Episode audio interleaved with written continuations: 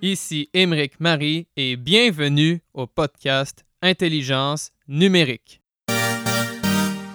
Mon objectif est de vous faire découvrir des dirigeants, entrepreneurs, consultants, professeurs, étudiants et toute personnalité qui œuvre dans les domaines de la transformation numérique, dont le Bitcoin, les crypto-monnaies, la blockchain, la finance décentralisée et plus largement les technologies financières. Juste avant de plonger dans la discussion, j'aimerais vous faire part de mes partenaires et liens d'affiliation. Le premier est BlockFi. Cette plateforme américaine permet de gagner des intérêts composés, de recevoir un prêt en dollars et de trader instantanément. Le deuxième est Bull Bitcoin. Cette plateforme non-custodial canadienne permet d'acheter et vendre des bitcoins exclusivement. Pour en savoir davantage sur mes autres partenaires et liens d'affiliation, ils se trouvent dans la description de l'épisode et sur mon site web emericmarie.com. Je suis un étudiant de nationalité canadienne et française à HEC Montréal. Présentement, je poursuis le baccalauréat en administration des affaires de profil bilingue, incluant les spécialisations en économie appliquée, finance et mathématiques. Avertissement, ce podcast est une expression de mes sentiments et a comme objectif de transmettre de l'information. Ce n'est en aucun cas une stratégie d'investissement ou de conseil financier pour acheter ou vendre des actifs ou pour prendre des décisions financières. Surtout, faites vos propres recherches. C'est parti pour l'épisode. Bonne écoute. All right. Je suis avec Charles Duchesne, qui est président, associé et directeur principal chez Coesio de Montréal. Salut Charles, je suis très content que tu sois là. Oui, bonjour. Merci de me recevoir. Ça fait plaisir. Alors, simplement pour commencer, euh, j'aimerais te demander un peu ton background, donc ton parcours passé et tes occupations actuelles. Alors, un background qui débute euh, en marketing. Euh, donc, je dirais avec la question développement durable par laquelle j'ai je me suis euh, spécialisé par la suite. je, peux dire que j'ai les deux côtés de la, médaille, les deux revers. Euh, donc, euh, j'ai débuté au bac avec des questions au niveau développement durable lors d'un stage au système coopératif à l'Université de Sherbrooke. Euh, où j'étais euh, j'étais sur euh, des dossiers de fin de ligne de production d'emballage alimentaire. Donc, on travaillait déjà au milieu des années 2000 sur les questions d'emballage, d'éco-conception, puis de circularité des matières. Donc, par la suite, je me suis inscrit au programme de développement durable à la maîtrise, encore une fois, à l'Université de Sherbrooke. Et ça m'a donné l'occasion d'approfondir plusieurs réflexions qui, avaient, émergé à cette époque-là et de poursuivre les travaux principalement sur une norme, donc première norme au Québec, qui, s'est appelée le BNQ 21000 euh, donc, à la suite euh, de mes études, euh, j'ai eu un emploi au Bureau de normalisation du Québec, ce qui a un petit peu lancé ma carrière officiellement dans le domaine, donc il y a à peu près une dizaine d'années. Et donc, ça a permis de développer les premiers outils, une norme qui était basée sur des référentiels comme ISO 26000 et ceux du Global Reporting Initiative, donc, euh, le projet a pris fin à la suite de, projets pilotes euh, dans plus de 60 entreprises, ce qui a permis de développer une certaine expertise au Québec, première expertise. Et euh, bon, c'est un projet qui a rassemblé plus de 10 000 personnes de près ou de loin, un projet de plus de, 5 millions de dollars avec des investissements de la part des entreprises, de la part du ministère de l'Économie, de fonds d'action et de l'Université de Sherbrooke. Et euh, donc, on a pu tester plusieurs approches euh, de développement durable en entreprise euh, avec des relations, par exemple, donneurs d'ordre et fournisseurs, ou encore réseau, donc association territoriale ou encore associative au niveau québécois, avec entre autres les minières à l'époque, à l'époque du plan Nord et euh, plusieurs autres tests. Euh, donc, ben, on souhaitait tester des phénomènes, ce qui était le plus, euh, je dirais, qui donnait le plus de pression dans le système, dans l'écosystème des, entreprises pour activer les choses en termes de développement durable. Donc, les entreprises se dotent de plans, les mettent en œuvre et fassent une forme de réédition de compte. Donc, 2013, le projet terminé. J'ai lancé le cabinet avec Francine Craig, bien connue aussi depuis le début des années 2000 sur les questions de développement durable c'est elle qui avait chapeauté le projet BenQ 20 qui avait proposé et chapeauté le projet pendant euh, plus de cinq ans. Euh, donc, de 2013, euh, Coesio, bon, portait le nom de Coesio RSO. Donc, on a fait une contraction pour vraiment donner un nom propre, donc Coesio. Et je suis devenu le, PDG de l'entreprise. Et depuis, bien, on double à chaque année. Euh, puis on continue à développer euh, des formules qui fonctionnent en entreprise, donc euh, pratico-pratiques sur le terrain. on développe beaucoup des outils de, prise de décision pour les gestionnaires. Et principalement, ce qu'on fait, c'est de la planification stratégique, gestion de projet, puis on embarque les outils adéquats pour le type d'entreprise qu'on accompagne. Donc, c'est pas mal ça en bref. Et on continue notre, euh, notre croissance. Là. On, donc, on double à chaque année euh, jusqu'ici depuis quatre ans.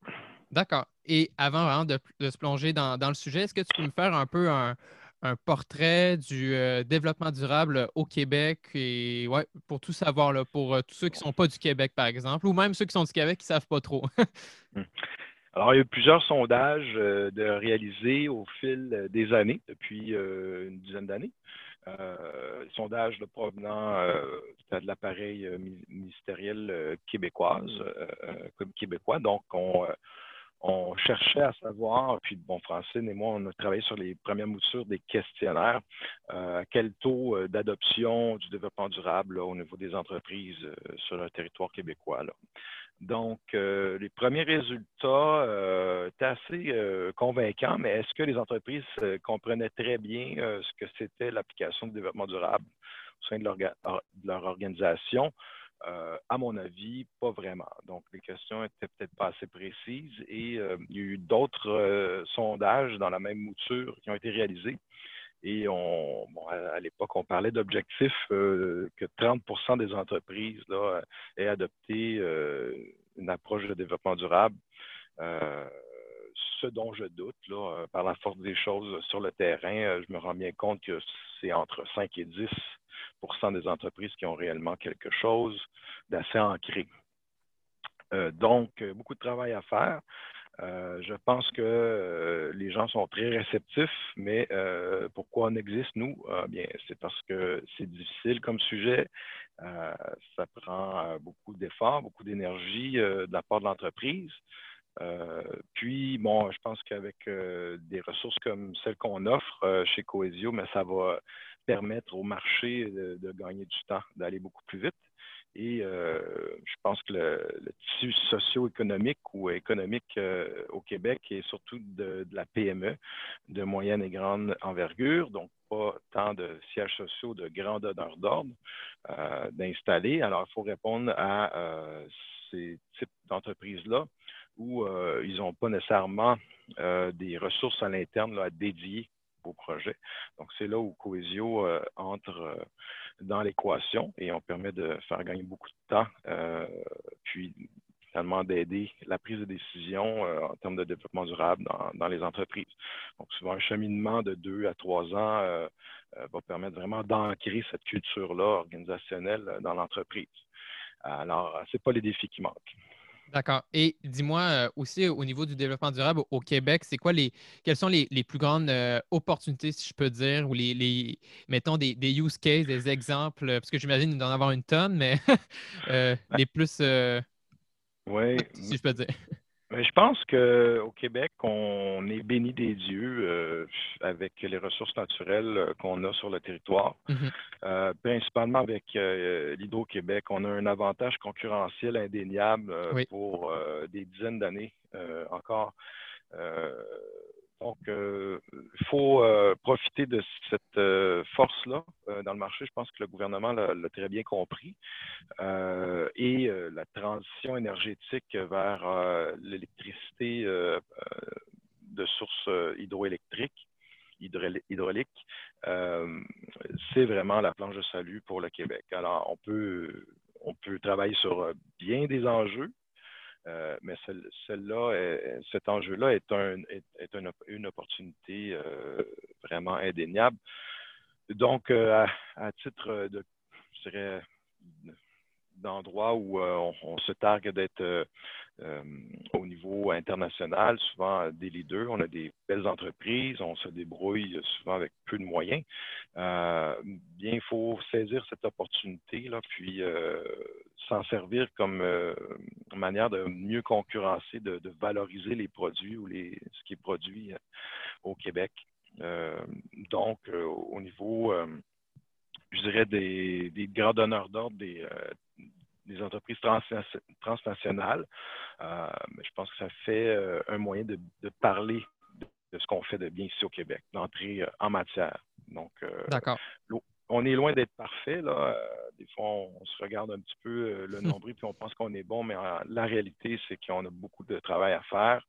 D'autres endroits sur la planète, là, en Europe, sont largement en avance sur bien des enjeux, je dirais de 5 à 10 ans hmm. Ouais. Et dis-moi, euh, depuis le, malheureux, le, grand malheur de 2020, ben, justement, la, crise sanitaire COVID-19, selon toi, est-ce que ça a impacté positivement, négativement ou c'est gris euh, le développement durable? On ne peut pas dire que c'est du positif là, d'avoir une pandémie. Euh, par contre, c'est certain que ça fait recadrer euh, certaines réflexions. Euh, il y a un sentiment d'urgence ou, euh, je dirais, d'enjeu supra-national qui, qui est les, répercussions de la COVID. Est-ce que les prises de décision vont être différentes dans l'avenir? Je l'espère. Euh, par contre, euh, je ne suis pas certain que ce soit euh, que le développement durable est réellement placé au haut de, l'échelle de, décision, de, réflexion chez les, entrepreneurs ou les gestionnaires, parce que tout simplement, il y a tellement de feux euh, de, nos jours, avec les, répercussions de la COVID à, couvrir, que euh, ça devient un sujet euh, des fois un, peu mis, mis, de côté, comme c'était le cas il y a une dizaine d'années. par contre, je pense que c'est suffisamment ancré pour que dans quelques semaines, quelques mois, s'il n'y a pas une deuxième vague de COVID, euh, les sujets euh, qui nous préoccupent en termes de développement durable vont revenir euh, en avant des priorités, comme c'était le cas juste avant la, pandémie. D'accord, d'accord. Et dis-moi, donc moi j'avais fait mes petites recherches sur le site web aussi. j'avais vu le, problème ben, éco-responsable. donc, par exemple, qu'est-ce que le, niveau 1 engagement et les autres niveaux? Juste, tu me faire un, petit résumé en quelques mots de ça? Oui, au fond, la certification éco-responsable, le programme de certification euh, est, disons, basé sur les recommandations à la suite du projet BNQ 21000. Donc, il n'y avait pas de certification. C'était pas euh, la norme BNQ 21000 euh, n'a pas été euh, conçue pour être euh, certifiable, donc il n'y avait pas d'audit, pas de processus qui, venait à la suite de la mise en œuvre des recommandations de la norme.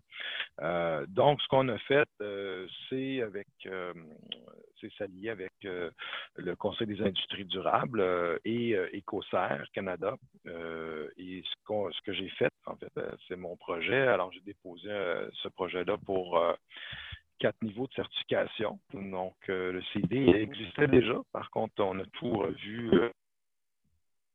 donc, le premier niveau, on est vraiment sur l'engagement euh, des ressources et de l'entreprise.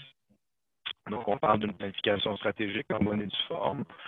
donc, une charte qui est réalisée, on a des leviers stratégiques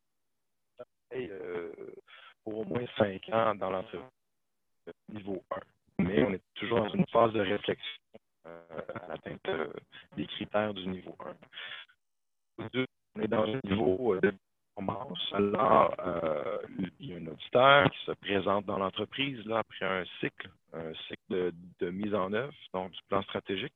on peut penser à deux à trois plans d'action sur les cinq ans, donc un premier à court terme, un autre à moyen terme et un à long terme avec des projets plus ambitieux. Euh, donc, euh, l'auditeur euh, vient dans l'entreprise pour s'assurer qu'il y a bel et bien eu des concrétisation et qu'il y a une structure opérationnelle qui, fonctionne, qui est vivante.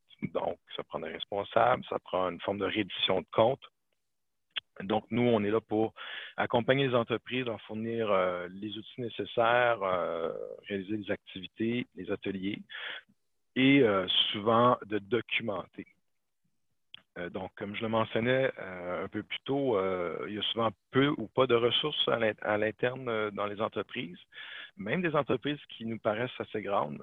donc, nous, on est là pour faire une transition vers éventuellement l'acquisition de ressources à l'interne euh, qui pourront opérer, euh, opérer euh, démarche complète de développement durable chez, les entreprises. Donc, on est là pour temporairement pour donner confiance aux, gestionnaires, pour montrer que oui, ça reste des sujets compliqués à traiter, mais quand on décide de les prendre un à un, bien, on réussit à faire à construire l'avenir, à co-construire l'avenir avec euh, des objectifs euh, qui dépassent euh, même ceux de ceux d'entreprise, mais donc, on saisit aussi les différentes opportunités. On peut, on peut penser à plusieurs subventions qui, qui existent, qui sont souvent méconnues. Alors, souvent, ça demande de la documentation préalable, des études, des analyses. Donc, on est là aussi pour aider les entreprises à aller maximiser leur potentiel d'innovation, en euh, s'assurant d'aller chercher dans le système les, euh, différents leviers financiers. Donc, euh, le niveau 3, pour poursuivre sur les niveaux de la certification. donc, le niveau 3, on est dans un esprit, je dirais, d'innovation un peu plus ouverte, d'interrelation avec les parties prenantes. Donc, on, on sort de l'entreprise. Donc, ça prend des projets qui vont faire en sorte qu'il y ait soit des fournisseurs, des clients, euh, ou, autres parties prenantes qui soient engagées euh, sur des projets qui, euh, qui puissent être dans l'économie circulaire, par exemple. Donc, peu importe le type de projet peut être soumis pour le niveau 3. Bien entendu, il faut que les niveaux précédents soient toujours actifs. Donc, la planification stratégique se mettent en œuvre, que les plans d'action, qu'il y ait des indicateurs et qu'on puisse faire une reddition de compte, donc un, reporting sur euh, l'exercice, euh, donc soit une année, une année et demie ou deux ans, dépendamment du rythme de l'entreprise. Donc, il y a des critères minimums euh, à la certification. Et euh, tout ça mène euh, finalement à un niveau 4. Euh, donc, présentement, il n'y a pas d'entreprise au niveau 4. pourquoi? Ben, c'est parce que c'est trop récent comme certification. Mhm. mais on peut penser à des entreprises comme Cascade dans son marché qui vraiment a fait en sorte que le marché a bougé plus rapidement. Donc, ils n'ont pas euh, les ligner à investir euh, très tôt, euh, puis à développer leur modèle d'affaires sur une approche circulaire. Donc, cette entreprise-là rayonne, engage ses parties prenantes, dont principalement ses, fournisseurs, à, donc à adopter le même type d'approche. Donc, use une certaine pression, rayonne, euh, c'est le type d'entreprise euh, au niveau 4, donc euh, vraiment un niveau qui, qui va influencer les réseaux autour de, l'entreprise. Donc, tous ces critères-là sont dans la certification éco-responsable. Donc, je vous invite à aller voir sur éco-responsable.net. vous allez retrouver toute l'information ou encore sur notre site web. on a une page sur coesio.com qui explique la certification. D'accord, d'accord. Et juste pour euh, aussi euh, que ça soit clair, par rapport au programme justement éco-responsable, ces certifications-là, comment se, comment se positionne aussi l'approche RSO que je voyais sur le site web? Euh, je dirais que c'est toutes des vases communicants. Là. Euh, la certification est un petit peu le résultat des années d'expérience puis de travail qu'on a fait ici chez Coesio. Euh, donc, la certification vit par elle-même. donc, on a tous, tous les critères, la structure existante. Nous, en parallèle, ben, ce qu'on fait, c'est qu'on développe notre expertise pour, oui, que les entreprises qu'on accompagne puissent répondre aux critères de la certification, mais bien au-delà de ça.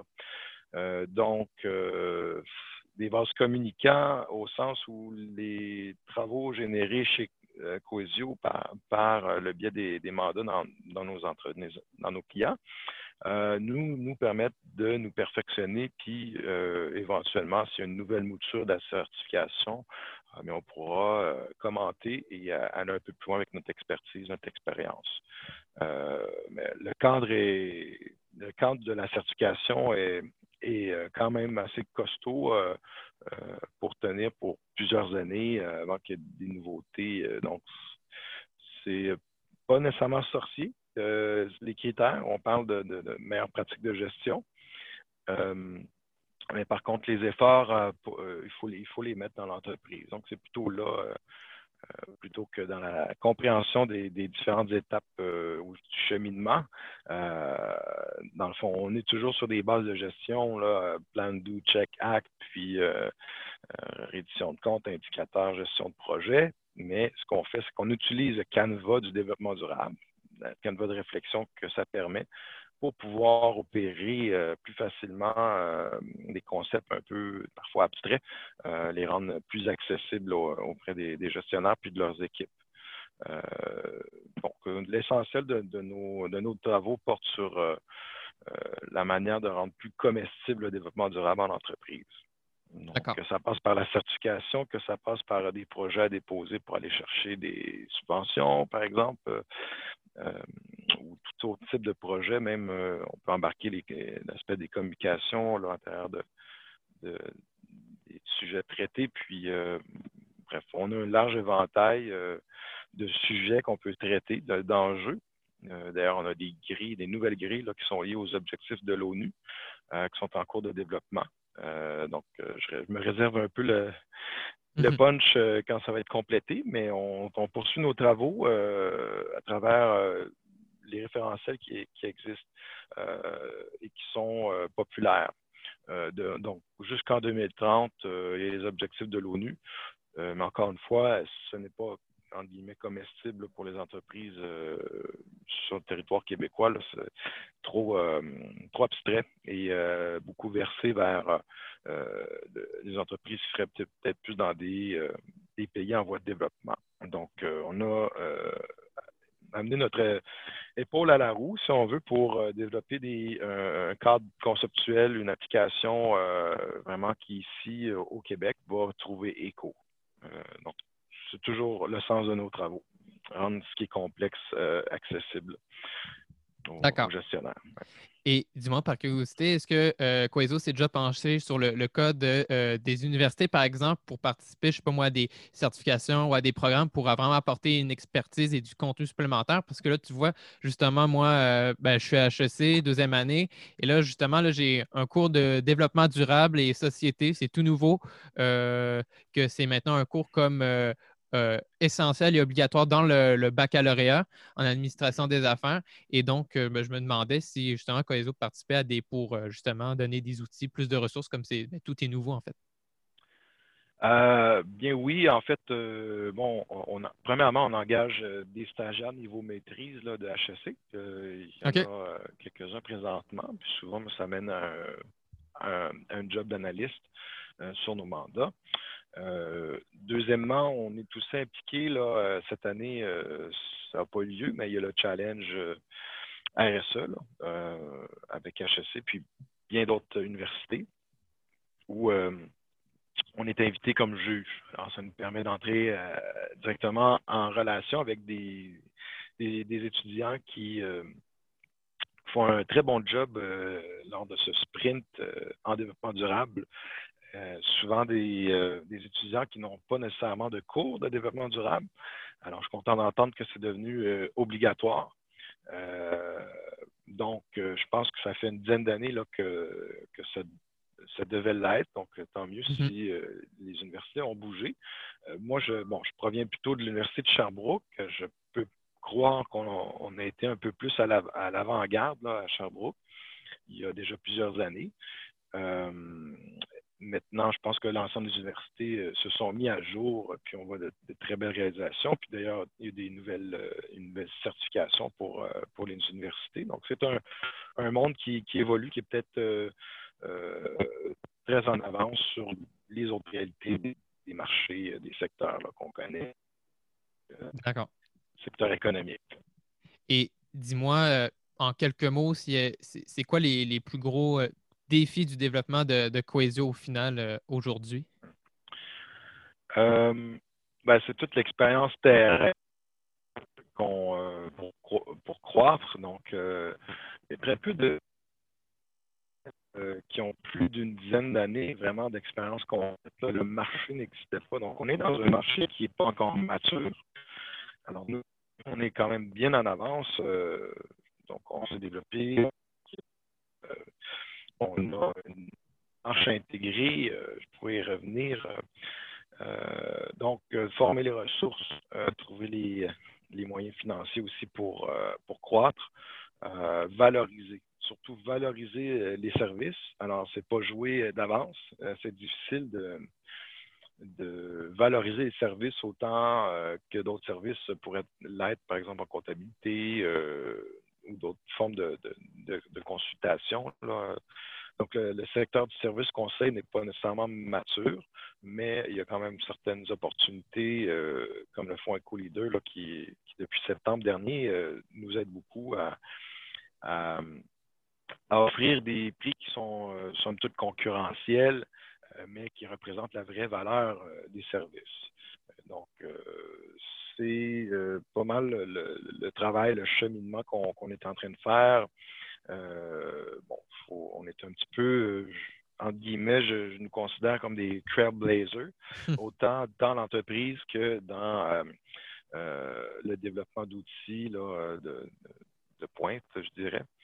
Euh, donc, plusieurs euh, euh, enjeux de, croissance. donc, c'est bon, c'est bon signe.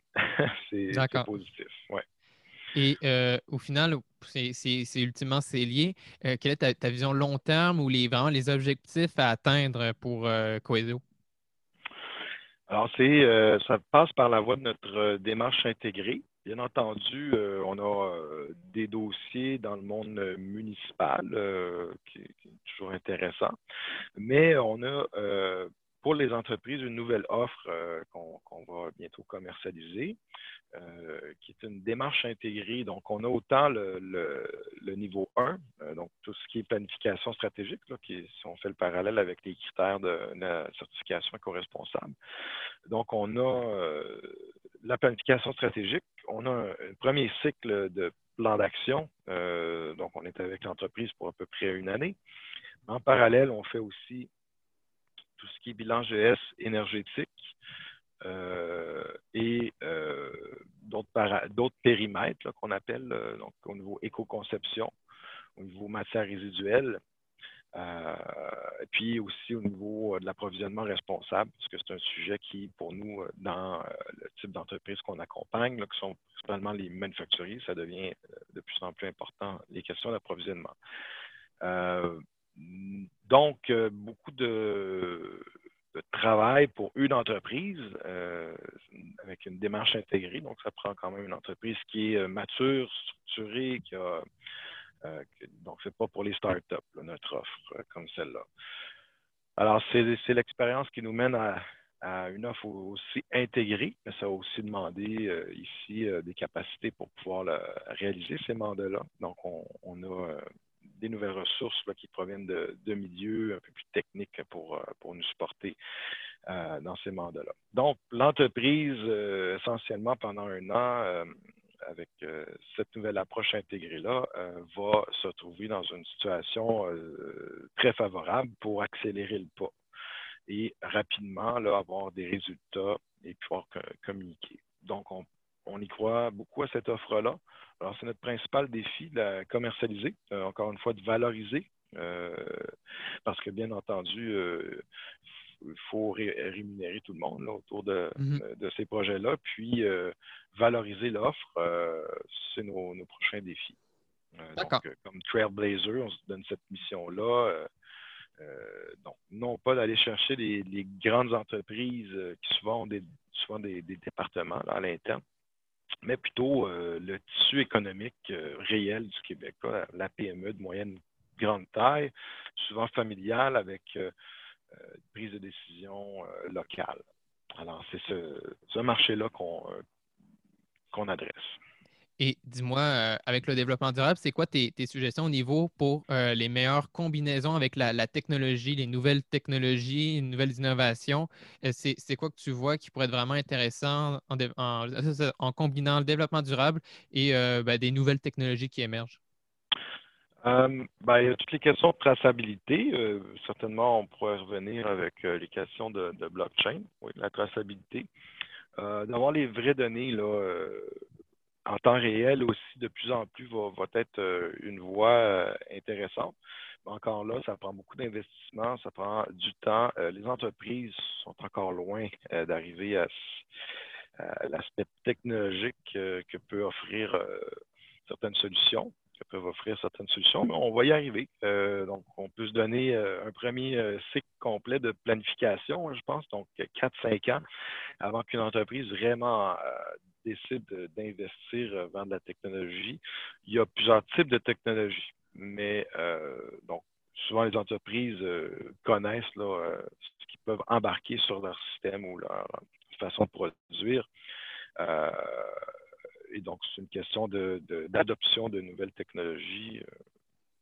Donc, c'est des dossiers qui sont particuliers à pas mal toutes les entreprises. Là chaque entreprise a ses projets, puis euh, il y a des différentes technologies qui existent. Donc, il n'y a pas une solution one size fit all. Mm-hmm. Euh, donc, c'est au cas par cas, puis des fois, ce n'est pas nécessairement une question de, gros investissements, mais vraiment une question de culture de changement dans l'entreprise. Donc, on, se frotte à la réalité, ou euh, beaucoup d'entreprises qui travaillent de la même façon depuis bien des années, ça fonctionne bien et la courbe d'apprentissage est peut-être plus grande que que d'autres entreprises qui ont l'habitude d'aller rapidement vers, euh, vers l'innovation puis, euh, puis des changements. D'accord. Et pour faire un lien, là, c'est plus une, une question euh, d'un point de vue plus personnel. C'est quoi vraiment ta, vision, ton opinion ou tes premiers sentiments, si je peux dire, justement? Et là, c'est en fonction de la grande thématique aussi de mon, mon podcast, qui est plus largement ben, l'innovation, les fintech et ultimement la, blockchain. Alors, toi, c'était quoi, par exemple, ta première perception euh, ben, du Bitcoin? Après, parce que ça, c'est la première crypto-monnaie, mais après, il y a tout l'écosystème de tout, plein d'autres jetons numériques, puis aussi la, blockchain qui, est comme, euh, qui peut être utilisée sans une crypto-monnaie. Dis-moi tout par rapport à ça. Ben, il y a deux, trois ans, j'ai commencé à m'intéresser au sujet. J'avoue que j'ai euh, rapidement laissé ça de côté en me disant, bon, peut-être dans 5, 10 ans, euh, ça va redevenir euh, important. Donc, il y a eu, euh, je pense, dans certains milieux, surtout des firmes de, légales, donc au début, qui, informaient, je pense, les, les entreprises, les entrepreneurs de ce qui était pour se produire euh, dans le futur, puis euh, commencer à développer une certaine expertise au niveau légal pour tout ce qui est blockchain. Donc, euh, il y avait un certain intérêt il y a à peu près trois ans. ensuite, ce qu'on a vu, c'est quelques entreprises prendre le pas et développer déjà des, solutions qui sont en lien avec, avec des, objectifs assez concrets pour optimiser certains équipements, euh, principalement au niveau des municipalités. Donc, euh, c'est ce qu'on a vu, des tests embarqués sur des réseaux municipaux. maintenant, pour ce qui est des entreprises, on voit les questions de traçabilité sont très sont de plus en plus importantes. Puis la blockchain devient une façon de, concrétiser cet esprit de traçabilité. Donc, on veut de l'information sur sur les produits, euh, leur, provenance. Euh, donc, moi, pour moi, la, blockchain, la crypto-monnaie, euh, le, Bitcoin, tous ces nouveaux standards-là, je dirais, vont probablement ne pas achoper vers quelque chose qui va être accessible pour le commun des mortels, donc le citoyen lambda. Mais par contre, ça va exister dans nos milieux.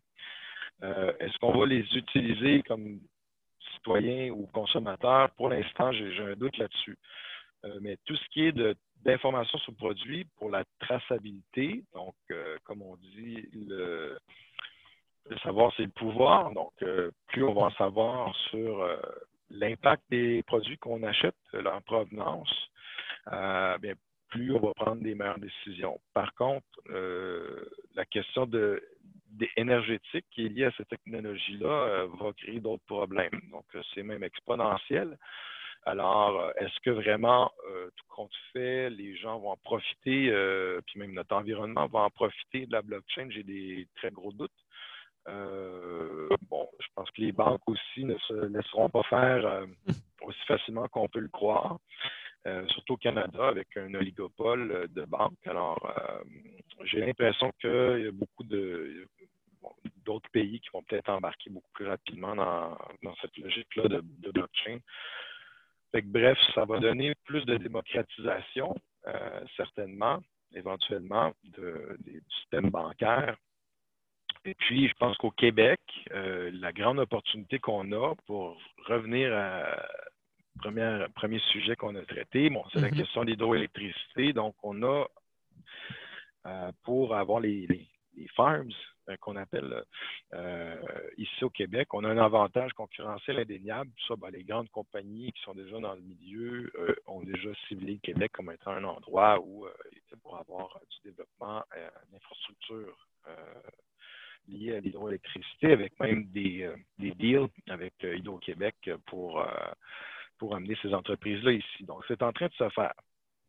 Euh, par contre, moi, euh, de mon expérience, puis auprès de nos clients, à part un client qui travaille sur des systèmes embarqués auprès des municipalités, euh, qui est en technologie, je n'ai pas un seul client qui est rendu à ce niveau-là, je dirais, prêt à, explorer puis, éventuellement adopter. On, est encore vraiment à la phase de sensibilisation, les BABA. Euh, pour tout ce qui est euh, blockchain. Donc, euh, sujet peut-être dans cinq ans, y revenir et peut-être le portrait aura changé. je pense que c'est ça. Traçabilité, c'est ce qui va être le plus intéressant pour la meilleure prise de décision, décentralisation, démocratisation. Mais bon, c'est des grands termes. Mm-hmm. Concrètement, pour le commun des mortels, j'ai hâte de voir des applications concrètes. Parfait. Et si tu me permets, euh, juste pour revenir sur un certain point que tu parlais, euh, dans le fond, tu me parlais justement de la, consommation énergétique, que j'avoue que c'est vraiment un enjeu euh, considérable. Mais le truc qu'il faut aussi savoir, c'est que comment ça marche, que justement, comme c'est un écosystème en innovation exponentielle, là, on le sait, le Bitcoin, ça marche justement, si tu veux, parce qu'on pourrait dire qu'il y a des blockchains de plusieurs générations. Euh, la plus de base primitive, c'est euh, euh, proof of work en anglais, c'est la, preuve de travail. Et ça, justement, oui, il faut, c'est avec des machines, que ce soit les, des, cartes graphiques, les, processeurs, tout ça, machine, bref, machine d'ordinateur pour miner, donc confirmer la transaction. Et ça, ben oui, il y a une consommation énergétique. Donc là, il y a des enjeux.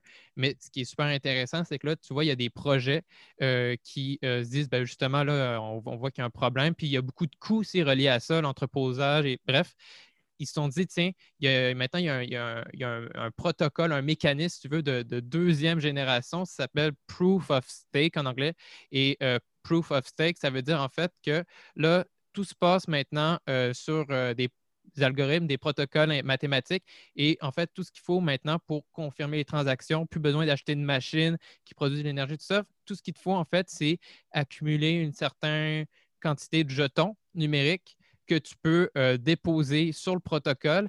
Et en fait, il y a comme un. Après, pour pas entrer dans les, détails, il y a comme un consensus sur, bon, ben, vu qu'il y a telle pondération, si je peux dire, une grande quantité de jetons des utilisateurs, bon, ben alors ça veut dire que là, on peut confirmer la transaction et bref, vraiment pour être de, surface, euh, il y a comme des nouvelles euh, innovations pour vraiment rayer euh, après le, les, défis autour de justement acheter des machines, les stocker, construire un entrepôt, climatiser. bref, tout ça pour dire mmh. que c'est pour ça, moi je trouve que c'est intéressant parce qu'il y a tellement de après de nouveaux trucs qui donc pour rester vraiment à jour, c'est intéressant. Oui, ben on est à on est au au début. Ah oui, euh, c'est comme les questions de développement durable euh, il y a 20-25 ans. Alors, euh, malheureusement, on est encore au début. oui, oui. 20-25 ans plus tard. Ça commence à prendre forme. Alors, bon, on va laisser le temps faire son œuvre. Puis il y, a, tellement de, gens qui sont passionnés du sujet, puis d'entreprises qui vont émerger, mais c'est encore très embryonnaire. On, espère voir des, encore une fois, là, des projets se concrétiser, puis se développer à, l'échelle, je dirais, citoyenne. Donc, euh, euh, que ce ne soit pas réservé à une seule élite euh, qui s'est perfectionnée avec le temps et qui peut profiter de ce système-là. Mais bien que dans, tous les, dans toutes les villes, tous les milieux, qui, que les gens puissent avoir accès. on parle du système bancaire, mais ici au Canada, on paye des frais plus élevés qu'ailleurs. Euh, on est euh, on est pris dans un dans un oligopole. Est-ce que euh, ça va bon parfois ça nous aide en période de crise ou la période actuelle de pandémie. Je, pense que le système bancaire canadien là, est solide.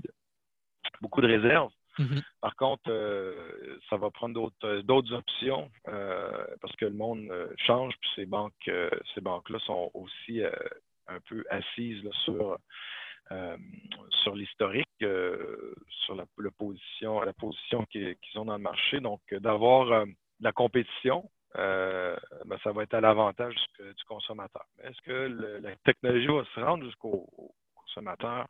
C'est ça la grande question. Hmm.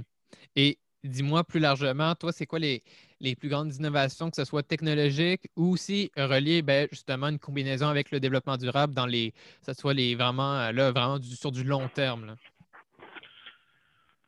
Euh, c'est une énigme. J'ai pas tellement de. À part dans les municipalités, je pense qu'ils peuvent avoir ces moyens-là. Puis quand vient le temps de, maximiser les infrastructures, euh, de revoir un peu la conception des villes, puis euh, la question d'aménagement puis de services, là.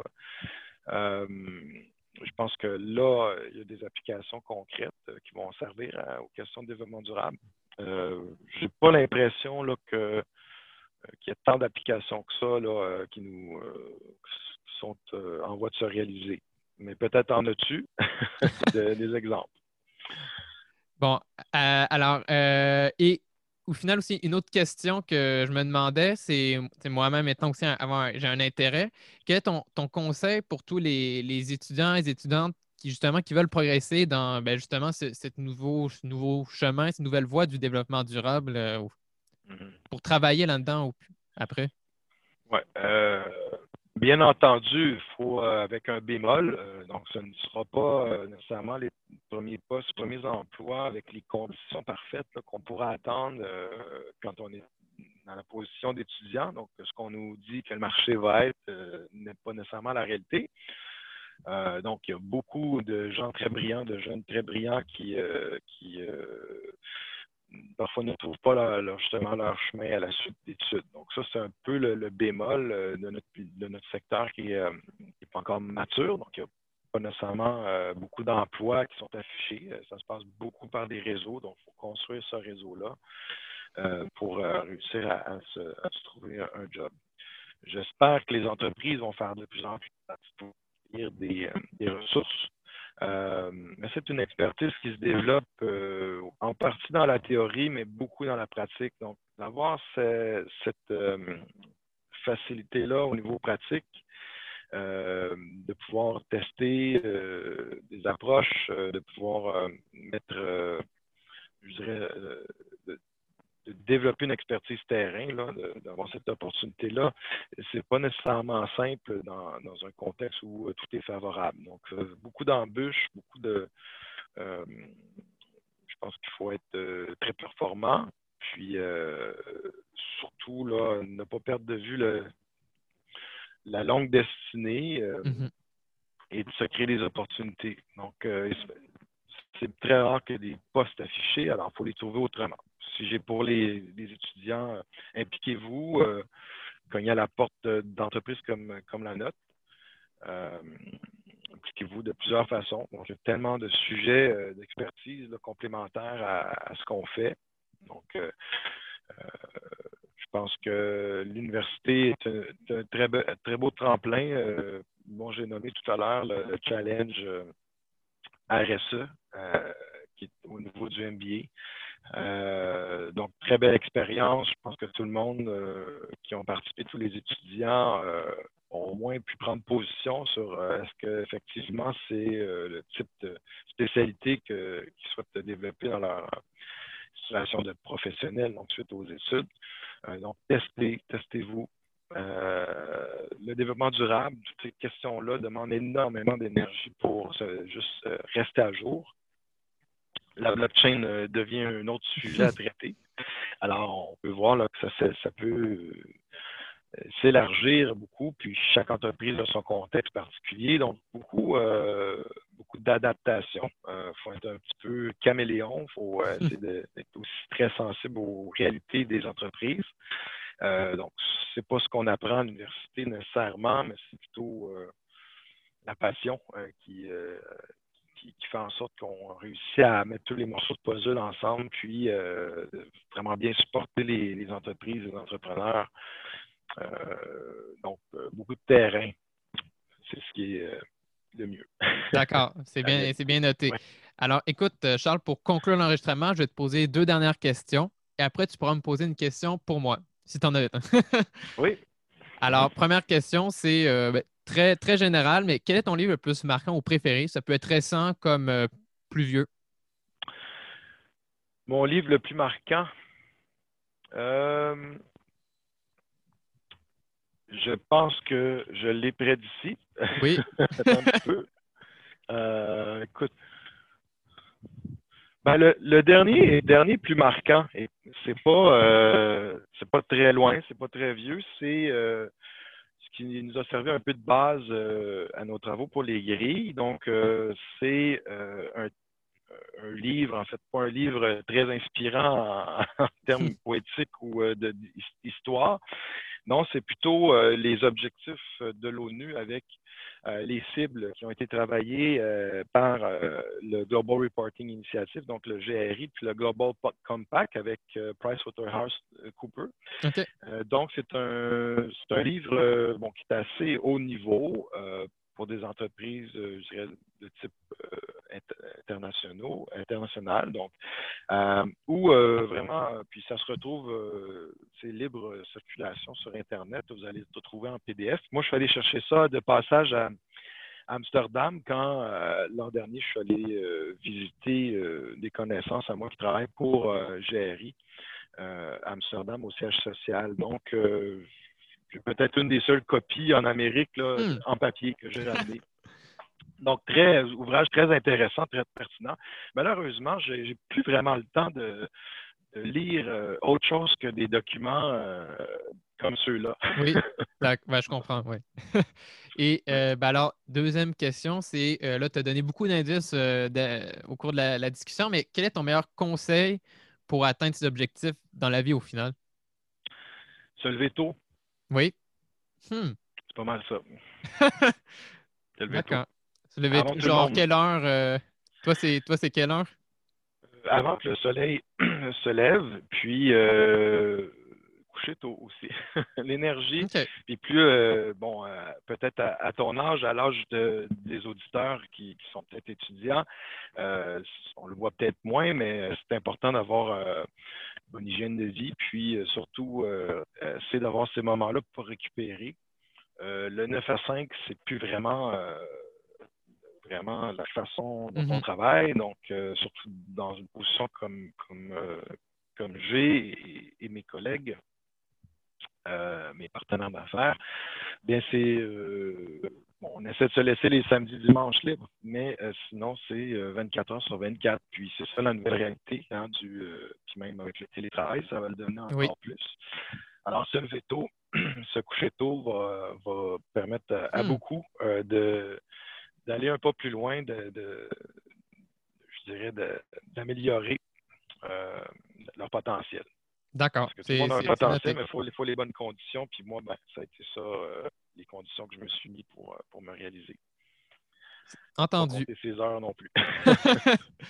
Alors, dis-moi, là, à mon tour, est-ce que tu as une question pour moi? Est-ce que tu te couches tôt? non, ben écoute, euh, euh, moi j'essaie de me lever. Euh, bon, là, je reprends l'université, la plupart de mes cours tournent autour de. Ils commencent vers 8h30, 9h. J'ai choisi, c'est moi qui choisis les cours. Je préfère les faire en, matinée parce que c'est là aussi je suis le moment le plus productif de la journée. Donc, tu sais, j'essaie de me lever autour de 6h30, 7h pour avoir du temps à faire d'autres trucs avant. Euh, puis après, oui, non, après, je, je, j'essaie de, au niveau euh, soirée, j'essaie de, de viser les, les 11 heures max, mettons, tu sais, euh, quelque chose comme ça. Oui, ça peut être difficile. Mais là, ces temps-ci, c'est, bien, il n'y a pas trop de, de sorties. Les gens ouais, sont non, pas mal chez eux, relax.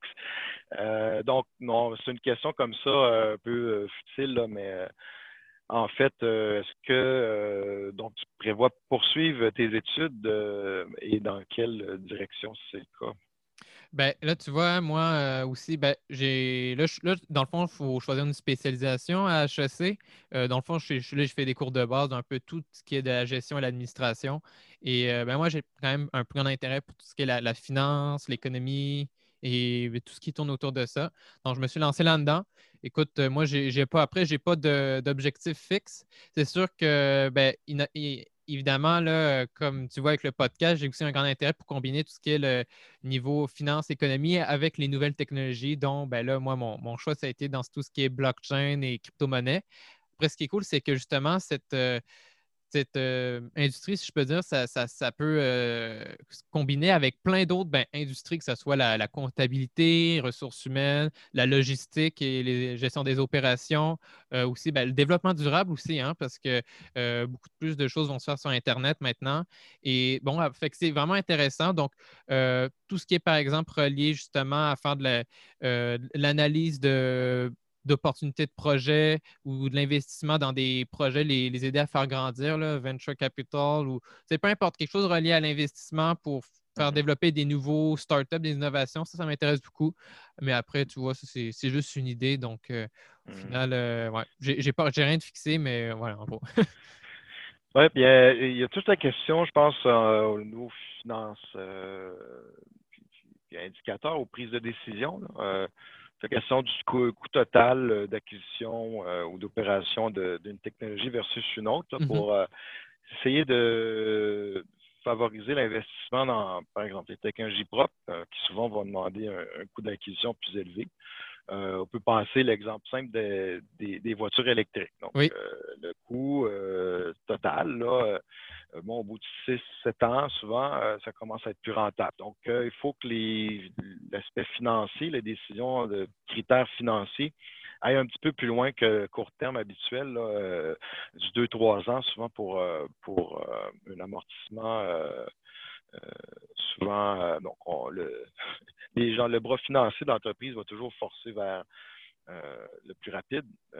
par contre, il faut calculer le coût, le coût, total de propriété. Donc, question énergétique là-dedans. Puis comme euh, on peut y revenir euh, encore une fois, l'hydroélectricité au mm-hmm. Québec va, devenir encore davantage avec les coûts, euh, les coûts énergétiques qui vont sûrement évoluer, qui vont devenir de plus en plus grands à l'échelle mondiale. Ici au Québec, on a l'avantage pour protéger cet actif-là, cette, cette façon de se positionner, je pense, avec avec euh, la carte euh, que tous voudraient avoir sur la planète, euh, qui, est d'avoir une énergie propre. Donc, coût total de propriété, puis l'impact total donc dans la prise de décision. Des critères extra-financiers, finalement, c'est vraiment au cœur de nos activités. Et je pense que que les, étudiants euh, dans les sciences de gestion euh, doivent aller beaucoup plus loin sur ces questions-là, mais, beaucoup plus loin. Et se donner de nouveaux types d'indicateurs, avoir des analyses un peu plus poussées que les questions euh, de simples ratios financiers ou comptables.